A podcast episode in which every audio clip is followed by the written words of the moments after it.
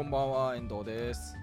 毎週木曜日夜8時から30分間まったりゆったりと雑談配信をしております。ウェブマスターのまったり30分でございます。よろしくお願いいたします。あ、千田さん、ありがとうございます。こんばんは。今日もよろしくお願いします。えーこの配信はですね、毎週木曜日、それを言いましたね。えーウェブマスター手帳の YouTube チャンネル、Facebook ページ、Twitter、えーそれから LinkedIn。LinkedIn をあ私の個人のアカウントのこの4つで同時配信をしております。で、配信が終わった後はそれぞれ、えー動画が残ります。あとは音声ですね。ポッドキャスト配信もしております。Google Podcast、Spotify、えー Apple Podcast、Amazon Podcast などなどで配信をしておりますので、気になる方はウェブマスターのまったり30分で検索をしていただければと思いますます。そう、あ、ウェブマスターっていう呼び方について話そうと思ってて、すっかり忘れてました。ちょっと来週のネタにしよう。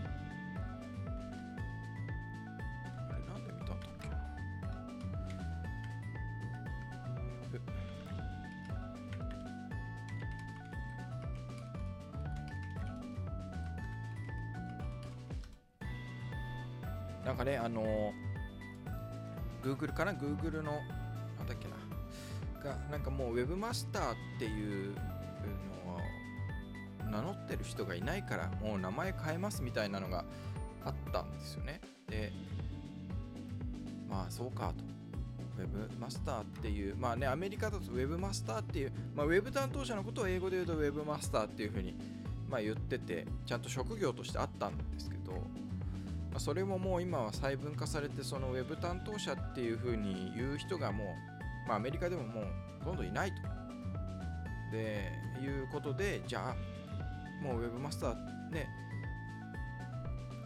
あーまあまあまあいろんなところでそのウェブマスターってもう言われなくなったと使われなくなったっていうようなことだったんですけど。そうかと思いながら。もうだから僕も、まあ、前々から Web マスターの手帳って本当に覚えづらいし、なんか名前変えたいなっていうのもありましたし、Web マスターの手帳のあの URL ね、えーもう、まあ、雑談でも何回も話したと思いますが、えーホームページリボーン .com っていうなんかわけのわからないあの URL なんですよね。で別に Web マスターとかじゃ書いてない。だウェブサイトのタイトルと URL が全く一致してないんですよね。で、っていう理由はもうあのお話ししましたけど、まあ、最初そんなこんなウェブマスター手帳みたいなガッバーンみたいな感じでやるつもりはなくて、ただただあの余って自分が持ってて余ってたドメインを使ってワードプレスのサイトを作ったっていうだけだったわけですよ。で、その後、まあ、ちゃんとなんかこうブログというかやりたいなであこのドメインとこのワードプレスで作ったの余ってるからこれを使おうみたいな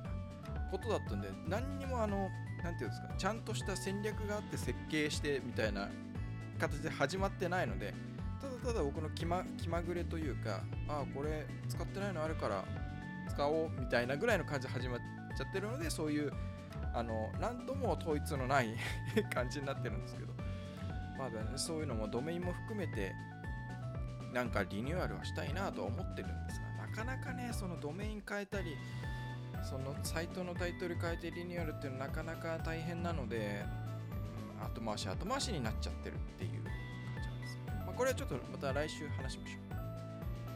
う。長澤さんこんばんは。入院中の病室から拝見しております。大丈夫ですか？長澤さん。気をつけてくださいね。僕も人のこと言えないんですけど、まあ入院はしてないんですけど、とかそういうことじゃないですけど、皆さんね、体は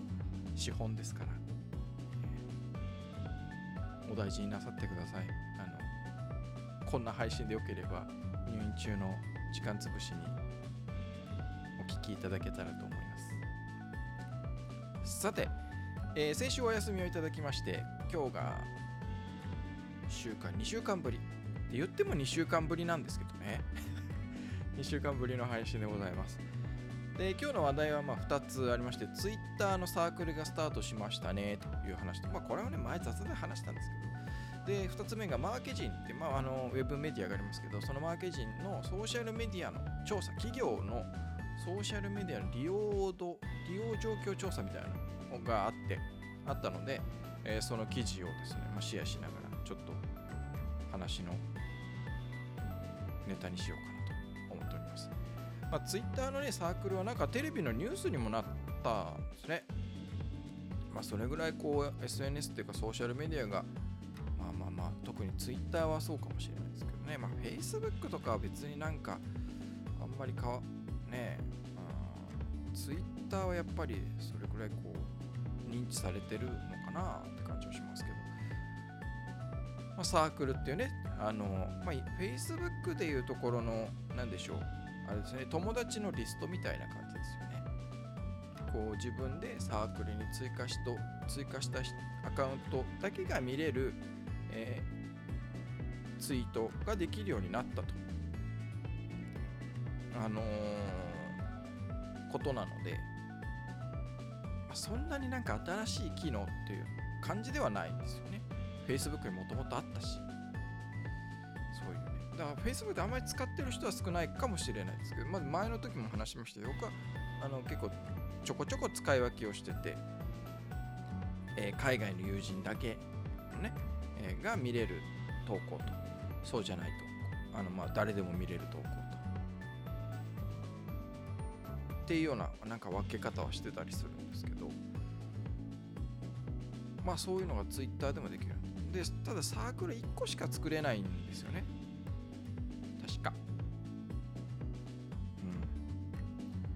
なので、あのー、いいろいろ作れない。複数作れないんでみんなどう使うんだろうみたいな。なんか親しい人ぐらいにしかなんか作れないのかなとか思ったんですけど。まあでもそれがこうねみんなみんな使えるようになったっていうことでまあ皆さんどう使ってるんでしょうかっていう感じですね。もうこればっかりは分かんないんでね。自分がそのサークルに追加されたらわかるのかな。だから僕なんかはそのあれですよね。ツイッターのアカウント今年だったか去年だったか今年だったかな。なんか分けたんですよわざわざ。その自分のね今そのちょっとウェブ担当者的なその仕事的なこうスタンスでの使う集客とかじゃないんですけど。えー、アカウントがあるんですけどそれが、まあ、例えばあのサッカーの話とかねリバプールリバプールファンなのでリバプールの話とかまあもうあのしファンファンではなくただもうあんまり興味がなくなってしまった乃木坂とかね。乃木坂も全然もうこの中でブームは終わったのでもう全然今5期生かなが入ってもう全然わかんないんですけど、あ、とかあとその他もろもろなんかこう個人的なツイートみたいなとかもしてたんですけどそういうのはなんかほ他でやろうっていうのでプライベートなアカウントを作ってもうただねそっちでツイートしてるみたいな感じなんですけどそういう必要性がもうなくなったかなっていうぐらいですよね。わざわざその、まあ、いわゆる裏垢みたいなね、アカウントツイートする内容ごとにツイッターのそのアカウントを作らなくてもまあ良くなったのかなとも思いつつ。でもそのサークルが1つしか作れないってなるとちょっと、まあ、結局なんかみんな複数アカウント作ったりするんじゃないかなとか。あとはツイートするときにそのサークルだけっていう設定忘れちゃってツイートしちゃったらちょっとしたトラブルが起こりそうだなとか。ね思いますけど。だからある程度こうそのサークルに追加してない人に流れちゃっても大丈夫すぐらいな感じのツイートってなると別にじゃあそこまでどうなんだみたいなね。わ、かりませんねこのサークルが。来年まで残ってるのかどうかみたいなね。わかりませんね。という感じでございます。使い方してるのかうんちょっとわからないですね下手に分けてねほんとさっき言ったみたいにツイートするとき設定するの忘れてツイートしちゃって誤爆するみたいなこともありそうじゃないですか。そう考えるとな別にわざわざっていう感じもしたりします。正直なんかあのツイッターのコミュニティ機能もあるじゃないですか。コミュニティもまあどうなのかな。僕なんか作ったはいいものなんかいろんな方に入っていただいたんですけどでもその入っていただいた方がみんなすごい人なんで僕が役に立てることなんてないよなと思っちゃったんですね。コミュニティみんな入ってもらったけど僕なんかより全然すごい人皆さんが入ってくださってるんで。で結局じゃあ自分が他の入ってるのもコミュニティ見てるかっていうと全然見てない結局 Twitter の普通のタイムライン見てるだけになっちゃうんですよね。であんまり、まあ、最近ツイート数も減ってますけど僕は。なんかあの元気なんですよ。雑談配信をね毎週やってるんであの普通にね皆さんはお分かりだと思いますけどそのちょっとした飽きが来ててツイッターへの。まだほんと1日そのツイッターを開く時間っていうのはものすごく減ってうんまあ SNS 全般にそうなんですけどね。とはいえまあ仕事ではのアカウントは見るんですけど、まあそういう時にちちらっと自分のアカウントのを見るぐらいでまあまた面白面白いなって感じ始めたらたくさんツイートし始める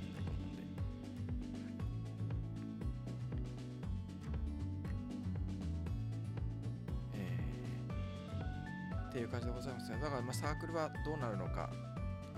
うん。なんかあんまり長続きしなさそうな気もしないこともないんですけどね僕は、まあ、コミュニティはコミュニティでなんかこう僕が見てないだけでこうちゃんとなんかこうねスマートフォンのあの公式のアプリの下の方にちゃんとこうタブでコミュニティがすぐ開けるようになってたりとかでそういうのたまに見たりするとまああのね積極的に動いてるコミュニティもあったりするんで、まあ、コミュニティはなくならないのかななんて思いながらサークルはどうなのかなっていう感じでございます。でえー次2つ目マーケジンのその調査なんですが今 URL をコメントのところに貼ります。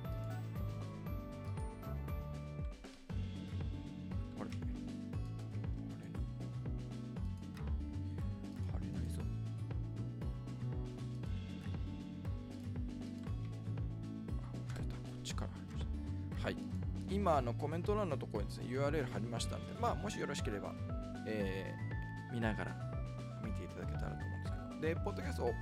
聞きの方は 忘れてなければ忘れてなければあの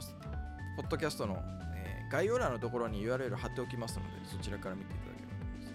あとは、まあ、あの今からタイトル言うんでそれで検索をしていただければと思うんですけど、えー、とまずマーケジンですね、えーの企業はソーシャルメディアをどう使い分けている？クエスチョン動向調査の回答も募集中という記事のタイトルでございます。で、えーこれいつ出たのかな？更新日が9月の6日なので、まあ本当数日前ですね。で、これマーケジンが、えー行っているアンケート調査ということです。で、えーとまあ、ソーシャルメディア別のその企業のえー、とマーケティング最新動向調査2022っていうのがあってその中からソーシャルメディアの部分をこう、えー切り出してきたものと。でマーケティこの、えー調査自体も、まあ、マーケティングやってる。ものですね2019年より毎年やってるって書いてあるので。で、えー見てみると、まあ、活用のメインは購入前だから購入する前の人に対してこうソーシャルメディアを使ってる会社が多いよということなんですね。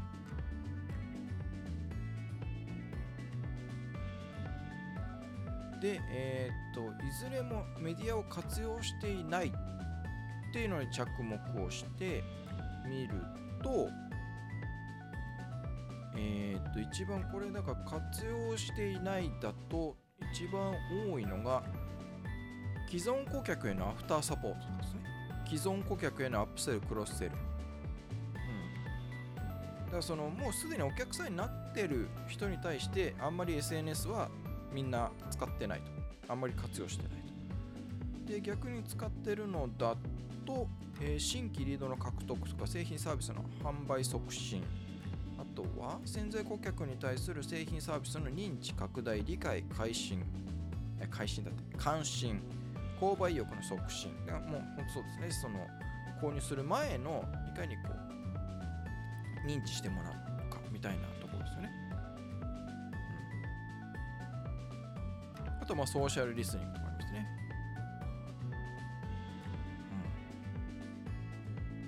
意外とあれですね既存顧客へのアフターサポートに使ってるっていう会社は少ないんですね。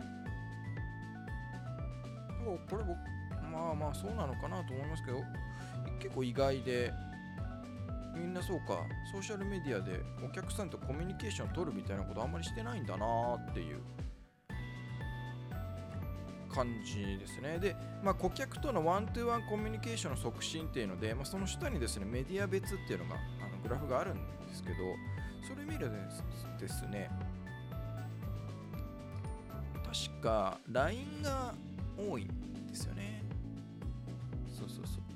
他の Facebook とか Instagram とかではワントゥワン、まあ、のコミュニケーションとしては使われてないんですけど他もそうですね。TikTok とか Twitter、YouTube なんかもそうなんですけど。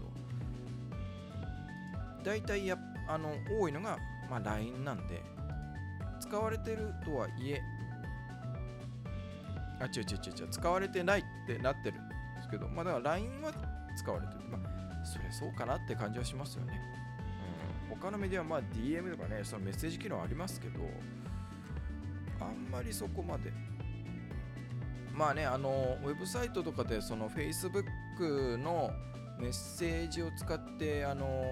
ウェブ接客あの左右下とかね画面の右下とかこうにこうポンとこうチャットのが出てそれで Facebook メッセージと連動してみたいなのも、まあ、きやれますけど、まあ、そこまでみんなやってないんだろうな、まあ、そあと Facebook にしちゃうと Facebook ってね人によってはあんまりね個人のアカウントでそういうのをやりたくないっていうその会社企業とメッセージのやり取りをしたくないみたいなころもあるでしょうし、えだからそのその誰でもっていうのではあんまり結局あんま使ってないのかなっていうふうには思いますけど、まあ、使いづらいっていうのはありますよね。Facebook に限られちゃう。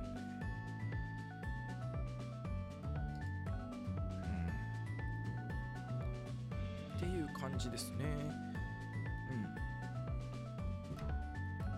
うん。でなんかね売上規模に見る利用メディアの違いっていうのもあってですね。でソーシャルリスニングについては、えー、Twitter に次いで Facebook の利用が上位を占める結果でしたと。一方1億円未満では LINE の利用率割合が23.3%高くこれは1000億円以上に次ぐ高さとなりましたと。だから売上規模が小さいほど LINE を使ってるっていうことなん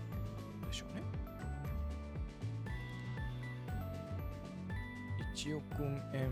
未満が20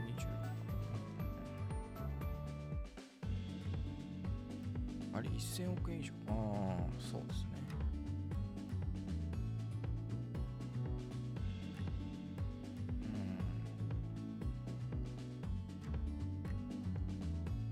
うん。で、えー顧客とのワントゥワンコミュニケーションの促進についてソーシャルメディアなどを利用活用しているかっていうので見ると Facebook、Twitter が上位と。で1000億円以上だと YouTube があ目立つと。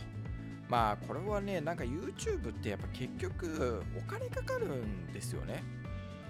その自社内でその動画を撮って編集できる人がいればいいんですけどだただねやっぱ手間と時間がかかるんで社内でやったとしてもその人がなんか負担は大きくなっちゃうと思うんですよ。その Facebook に投稿する Twitter に投稿するとかその写真とかそういう他のそのコンテンツの種類に形式に比べると動画ってやっぱり手間がかかるので社内でやるにしてもやっぱコストかかるしそれを外に投げるってなると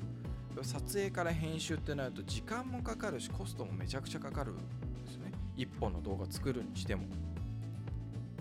だからそれはやっぱりその予算がない会社は無理。やれないっていうのはあるだろうなって感じがしますね。でやっぱりそのある程度その継続してやっていかないと例えばねまあ1本だけポーンとやったところであんまりね難しいと思いますしそれをじゃあ100本200本動画を作っていこうと思うとそれなりにねお金かかりますから。どうなのかな？今予算予算ってかあの相場がどれぐらいか分かんないですけどまあ編集だけで短い動画でもどうなのかな？どうなのかな？相場今どうなってんのか僕はもうだからあの前はねなんかそれこそウェブマスター手帳の動画の編集を外部にな、ま、あのの人にお願いをしてた時もあるんですけど正直あの元は取れないんですよ。で特にそのちゃんとその例えばね会社としてその YouTube からしっかり動線を作ってその動線の何て言うんですか、えー、目的みたいなのがちゃんとああればいいんですけどその動線をねしっかり作れればいいんですけど。うんウェブマスター手帳だとね正直ただのメディアですしなんかもう今やリードも取ってないですし ただのブログになってるのでそうなるとねただ単にこう情報発信まあ広告貼ったりはしてますけどただただ情報発信をするためだけにいくらぐらい払ったんだっけな1本の動画に。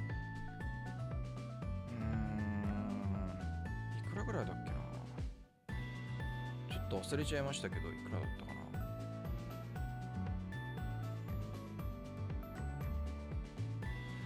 結構いい値段してた気がする。まあでも多分1本そんな数千円とかじゃ無理なので数万円ですよね。編集するだけで。でそれが撮影もんだったりそのじゃあディレクションもお願いしますみたいだったらもうもう月何十万だと思うんですよ。そう YouTube に動画を公開するだけで。うん。いやわかんない。ももっと今相場が安くなっちゃってるのかもしれないですね。そのなんか副業とかあのこれで稼ぐみたいで動画編集のが稼げるみたいでその人がいっぱい増えてまあこれいずれその需要と供給のバランス崩れて一気に食えない人が増えるんだろうなと思ってる思ってたんですけど。それが今どういう状況になってるのかちょっともう分かんないですけど。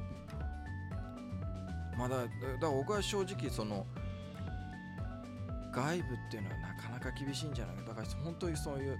予算がしっかりある会社じゃないとなかなか中小零細企業で外部に頼むってまあ社内の人が頑張るならまだあれですけど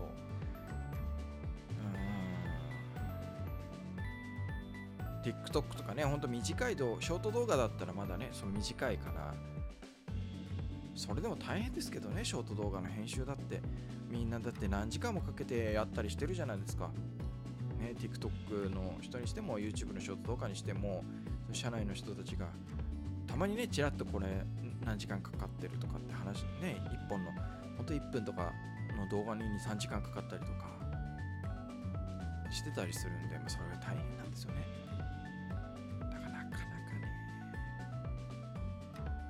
千田さんそれぞれのサービスで一長一短があるので使い分けが必要ですね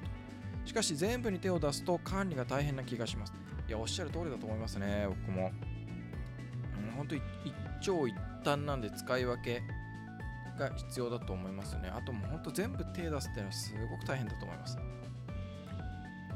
だから本当どれかに絞るなり、あの、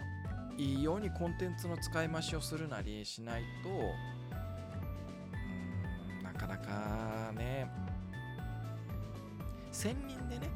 会社の中にその、まあ、そう SNS 担当者とか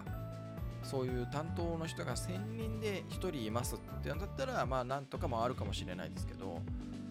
それをそういう社内そういう人じゃがいなくてなんか他の業務と兼任をしてますってなっちゃうとね Facebook もやって Twitter もやってインスタもやって YouTube もやって TikTok もやってみたいなのは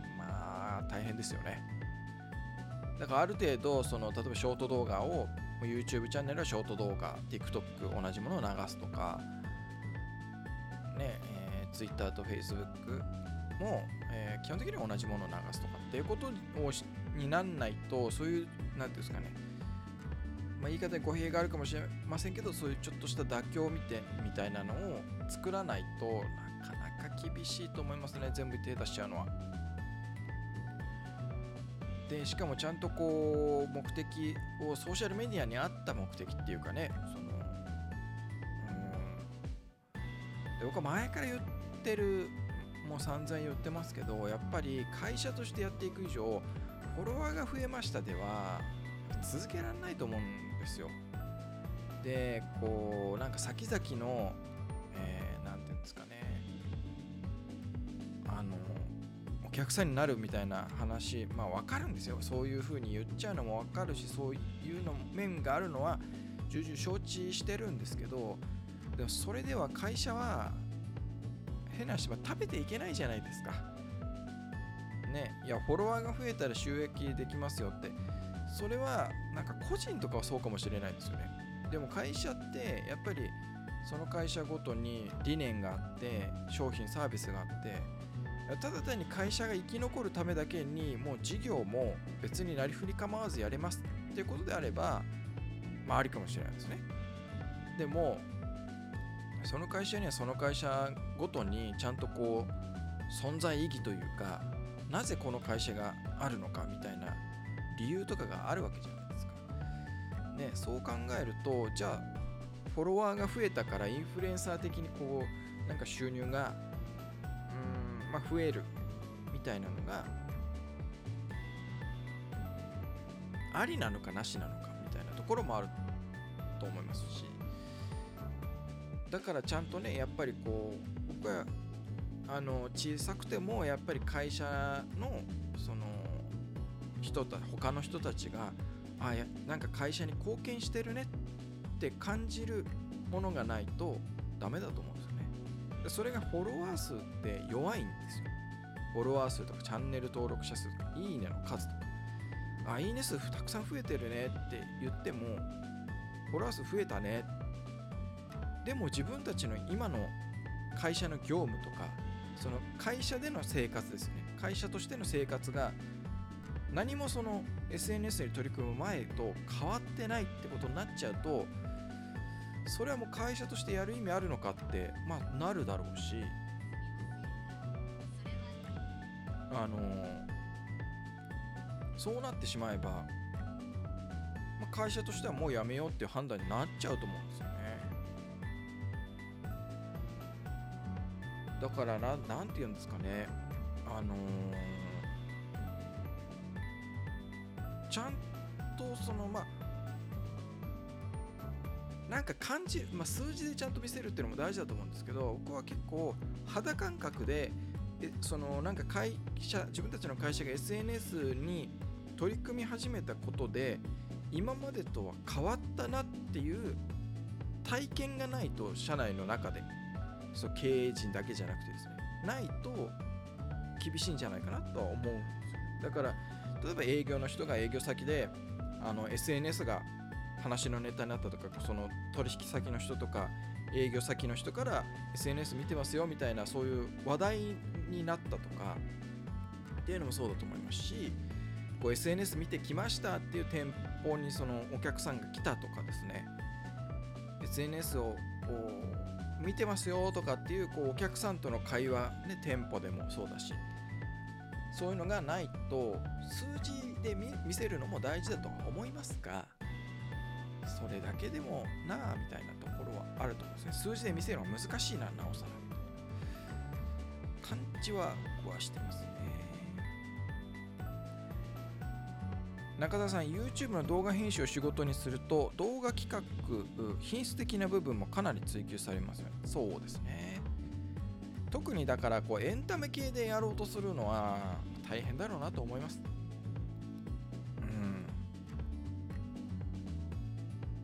ね。うん。だ YouTube はエンタメ系が必要みたいに言われてますけど別に僕はそうはとは思ってなくて。うん。結局まあコンテンツなのであとまあターゲットですね。その自分たちがそのお客さんがどういう人かっていうところと。あとはまあやる目的と。目的もねだからその例えば、えー、求人。えー、なんていうんですか。その会社の、えー、人をなんていうんですかね人を雇う、まあ、人事的なあのを目的とするならまあ、エンタメ的なのは必要になると思うんですよね。ただ別にそうじゃなくてお客さんを単純にこう増やしたいなとかもちろんそれいろいろ種類ありますよ。でもやっぱり僕はそのお客さんにとっての有益っていうコンテンツであればコンテンツがありさえすればですね。それで OK だと思うので。あとはもうどうせの設計なだけで。でもまあ企画のねところはまあ特に YouTube でこうエンタメ系でやろうとするとまあ大変だろうなと思いますね。千田さん企業がサービスを一旦開始したら放置するぐらいなら閉鎖した方がいいと思いますが閉鎖ってあまり聞かないですね。そうですね。なんか僕もそうですね。あの千田さんの意見に同意ですね。放置するぐらいなら閉じちゃった方がいいっていうのは僕もそう思います。ただまあ閉鎖ってわざわざ言わないっていう会社が多いんじゃないですかね。うん。あとまあ Facebook ページが12年前もうちょっと前か3年前とかあのアルゴリズムが変わった時ですよね。あのエンゲージメント優先するというかっていうのからそのえー、コミュニケえー、コミュニケーションっていうか、まあ、ユーザーのコミュニケーションにどれだけこう貢献してるかみたいなアルゴリズムになった時に結構いろんな海外のメディアとかはあのー、Facebook ページもうやめますって言って閉じたりしてたんでただ日本の会社が Facebook ページを閉じますっていうのをわざわざなんか発表しないっていうのはある感じはしますね。でもまあ明らかに放置してるところが多いんですよね。最終のその最後の更新というか投稿が数年前。とかねあるけど別にもう最近は投稿してませんみたいなのが圧倒的に多いんじゃないかなと思います。でも僕もそのね、え、放置するぐらいならっていうのはあります。まあどうなのかな。難しいところなのかもしれないですね。その例えば閉鎖してしまうともしかしたらその会社自体の営業も終わったんじゃないかって誤解されてしまうとかっていうふうにあのね、え、考えて閉鎖せずにその放置っていうか とりあえずアカウントは残しとくみたいなことになってるのかもしれないです。し、まあ、それならそれでね最後の投稿でかなんかでこう書いといた方がいいとは思うんですけどね。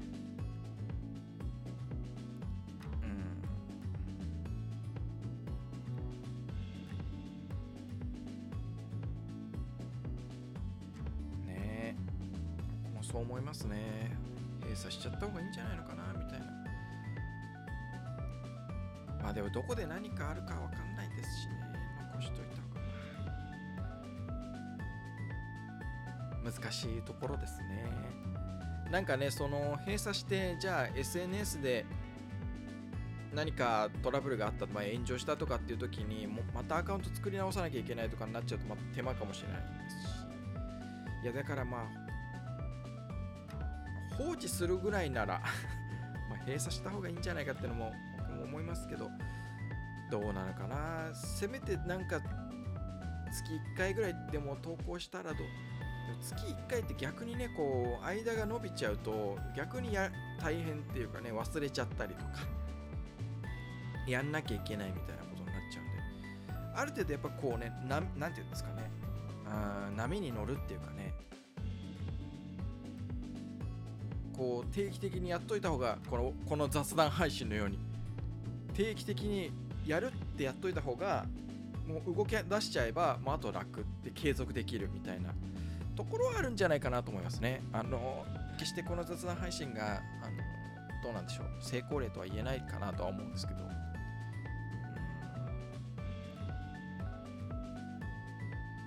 そうですね。千田さんが今どんなサービスでも継続って難しいですよね。ってコメントいただいてますいや本当そうだなと思いますね。